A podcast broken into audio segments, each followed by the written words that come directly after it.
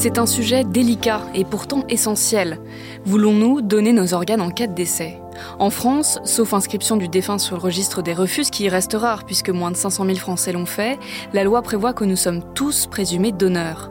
Elle impose aussi de consulter les proches pour recueillir une éventuelle opposition. Alors, que se passe-t-il lorsque ce sujet n'a pas été évoqué auparavant?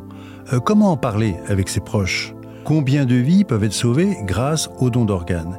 Eh bien, nous en parlons dans quelques instants avec notre invité.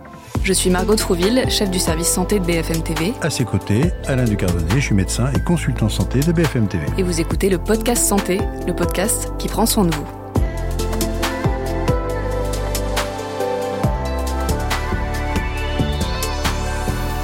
Pour répondre à toutes ces questions, nous sommes avec Thérèse. Bonjour Thérèse, vous avez 37 ans, vous êtes artiste et styliste et l'an dernier vous avez reçu une grève de foie qui vous a sauvé la vie.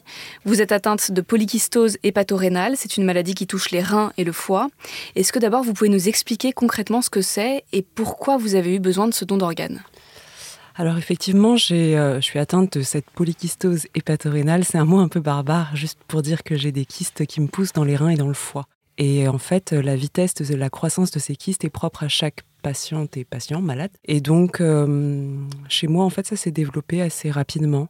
Euh, j'ai appris que j'avais cette maladie il y a une dizaine d'années à peu près. Euh, et je l'ai découvert par hasard, puisque je l'ai découvert lors d'un examen gynécologique. Et en fait, lorsque la radiologue m'a dit que j'avais des kystes, j'ai tout de suite su de quoi elle parlait, puisque ma mère, à cette période-là, était en pleine dialyse et en attente de greffe. Et en fait, euh, il s'avère que chez moi, ça s'est développé assez vite. Je suis un peu, euh, j'ai toujours envie d'aller très vite comme personne, donc euh, voilà. la maladie a suivi aussi. Et ce qui s'est passé, c'est que ces cinq dernières années, mon foie a commencé à grossir de façon assez considérable, m'empêchant de pouvoir m'alimenter correctement. Je devais fractionner mes repas. J'étais très essoufflée aussi. Et étant chanteuse et danseuse, je commençais à avoir vraiment beaucoup de mal à, à performer et à simplement faire mon métier. Du coup, euh, voilà, euh, c'est pour toutes ces raisons que les médecins m'ont proposé une greffe. Et donc, euh, vous dites que vous allez vite. Est-ce qu'en fin de compte, l'attente a été longue? Est-ce qu'en fin de compte, on vous a tenu au courant? Est-ce qu'on vous a dit, bah voilà, un jour, comment ça s'est passé, cette, cette, bonne nouvelle? Alors, en réalité, le processus a été long, mais l'attente pas tellement. on m'a proposé cette greffe, je crois que c'était en 2021, euh, au premier trimestre. Et en fait, à cette époque-là, je venais un petit peu de lancer mon projet Thérèse, euh, mon projet musical, et j'étais en pleine ascension. Je faisais mes premières télés, mes radios.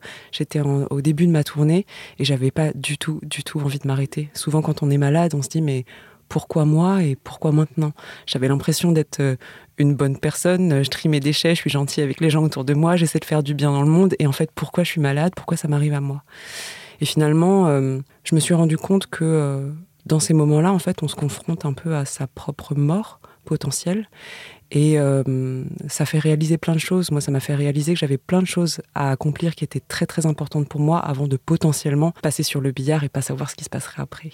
Et du coup, euh, j'ai pris ma checklist et, euh, et j'ai fait tout ce que j'avais à faire avant d'accepter euh, d'être mis sur liste d'attente et avant d'accepter de faire ce qu'on appelle le bilan pré-greffe, qui est toute une série d'examens en fait qu'on doit faire avant de, de, pouvoir être vraiment greffé. Et voilà ce qui s'est passé. Et donc, on m'a appelé en fait finalement au bout de trois semaines, je crois. vous vous souvenez de ce moment où on vous a appelé? Oui, Qu'est-ce que vous avez senti Je pense qu'il sera gravé à vie. Euh, c'est une histoire un peu folle en fait.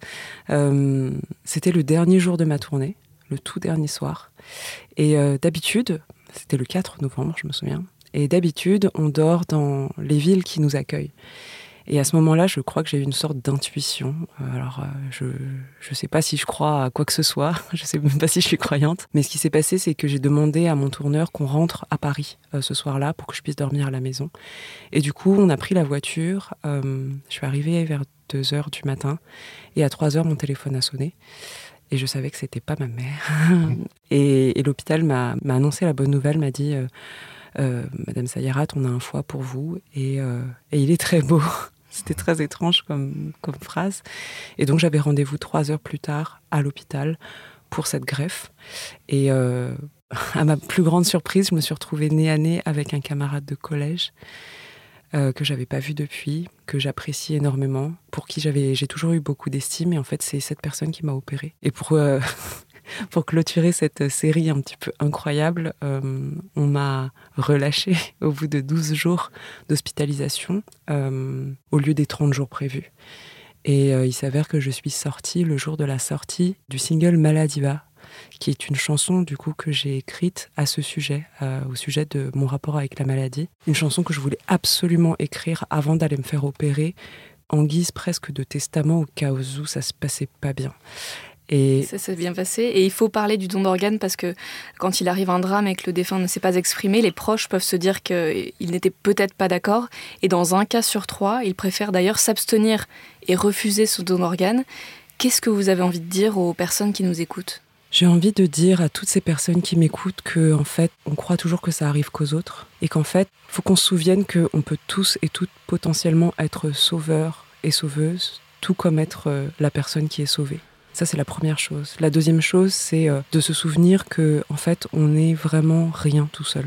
Euh, on est dans une société qui nous pousse à l'hyper-autonomie, l'hyper-indépendance, etc. Et donc, du coup, quelque part, un peu à l'hyper-individualisme aussi. Et euh, finalement, moi, je me rends compte que cette personne qui m'a sauvé la vie, que je ne connais pas et que je n'ai pas le droit de connaître selon la loi, eh bien, euh, je ne connais ni sa couleur de peau, ni euh, sa classe sociale, ni ce qu'elle aimait lire ou manger, euh, ni où elle habitait. Et pourtant, cette personne m'a sauvé la vie. Et cette personne et toutes les personnes qui ont travaillé et qui ont œuvré pour m'aider dans, dans, cette situation, le personnel soignant, l'accompagnement psychologique, etc. Et je pense que si on se souvenait de tout ça de façon plus consciente, toutes et tous, peut-être on se taperait un petit peu moins sur la figure. Alors c'est vrai que les chiffres sont assez paradoxaux parce que l'agence de biomédecine, elle nous dit qu'il y a 80% des Français qui sont favorables au don d'organes. Bon, on vous le dit, bah oui, oui c'est bien. Mais en fait, on se rend compte qu'il euh, y a seulement 47% qui en ont parlé, parce que c'est ça vraiment le, passage délicat. Est-ce que par exemple dans votre famille, c'est quelque chose qui était déjà connu? Est-ce que vous saviez que dans votre entourage, euh, vos parents, vos proches, euh, vous ont dit, bah, s'il m'arrive quelque chose et que vraiment il n'y a plus rien de possible, je suis d'accord pour faire ce don d'organes Eh bien, étrangement, euh, j'en avais pas parlé, moi, personnellement, avant l'opération. Et pourtant, ma mère a été double greffée en 2017, certaines de mes tantes, de mes oncles aussi. J'ai même un cousin qui a donné à sa mère. Et, pourtant, c'était un sujet qui n'était pas venu sur, euh, sur la table. Et depuis, évidemment, on en a parlé euh, longuement. Et ça a mené à des discussions qui, étrangement, n'étaient pas si tristes que ça. En fait, je pense que c'est important d'en parler à un moment, justement, qui n'est pas Dramatique. Dramatique, exactement, à un moment qui n'est pas critique. Et euh, parce qu'en en fait, ça peut ouvrir des discussions sur tout plein d'autres choses, sur la spiritualité, sur les croyances les uns des unes et des autres. Et je pense que c'est important, ouais. Et ça fait pas mourir et ça fait pas mourir, non, non, bien au contraire. Ça peut même faire vivre les autres. Exactement. Et selon l'agence de la biomédecine, euh, pour chaque donneur décédé euh, prélevé, il y a 5 à 7 personnes qui peuvent bénéficier d'une grève d'organes vital. L'année dernière, on a près de 5500 personnes qui ont été sauvées. Est-ce que vous savez si votre donneur a sauvé d'autres personnes que vous? J'en ai aucune idée. En fait, je ne sais pas qui c'est et on ne doit pas avoir d'informations dessus, donc euh, vraiment, j'ai aucune idée. Mais vous pensez à cette personne euh, régulièrement? Avec quelle fréquence? Alors, je pense à elle assez souvent, ouais. Et à quelle fréquence, je saurais pas dire, mais souvent quand on m'en parle, parce qu'on me pose souvent cette question, mais est-ce que c'est pas bizarre d'avoir le foie de quelqu'un d'autre dans son ventre, etc. Et pour moi, étrangement, ça l'est pas tant que ça de par ma personnalité, je pense que j'ai des facilités à recevoir des cadeaux. euh, mais c'est aussi grâce à l'accompagnement psychologique dont j'ai bénéficié euh, à travers l'hôpital. Euh, mais aussi grâce à mon histoire familiale, quelque part. On en parle depuis tellement longtemps dans ma famille que je sais ce que c'est, quelque part. Bon, même si c'est jamais tellement pareil de le vivre plutôt que de voir ses proches le vivre, mais euh, voilà, j'y pense et je me sens très reconnaissante. Et ça m'a donné envie de vivre différemment encore. Me dire que j'avais une seconde chance et j'avais pas envie de faire n'importe quoi de ce cadeau. Ouais. Est-ce que vous avez les, mots qui vous viennent pour dire à quelqu'un, en fin de compte, voilà, il faut en parler, il faut accepter ce don d'organe, il faut le dire en quelque sorte Quels sont les mots qui vous viennent? Parce que spontanément, on dit oui comme ça, et puis en fait, on n'est pas confronté directement. Et quand on n'est pas confronté, on sait pas ce qu'il faut faire. Donc, quels sont les mots pour vous qui sont importants? Euh, Voilà, vous, nous écoutez.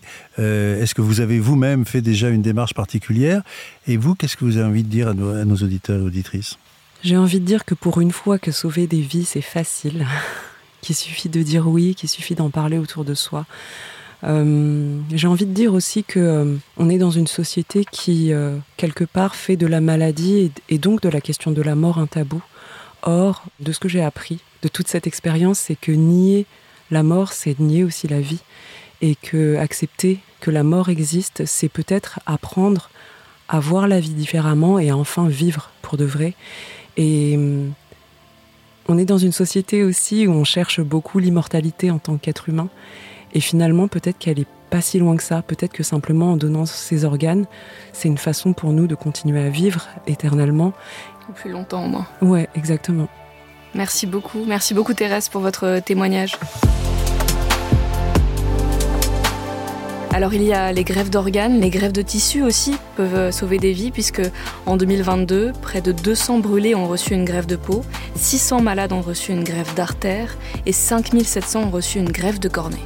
À savoir enfin, et c'est important, qu'on peut choisir de donner son accord pour certains organes seulement et pas pour d'autres. Donc l'important en résumé, c'est d'exprimer son choix. N'hésitez pas, dites autour de vous ce que vous avez envie de ce que sera l'avenir.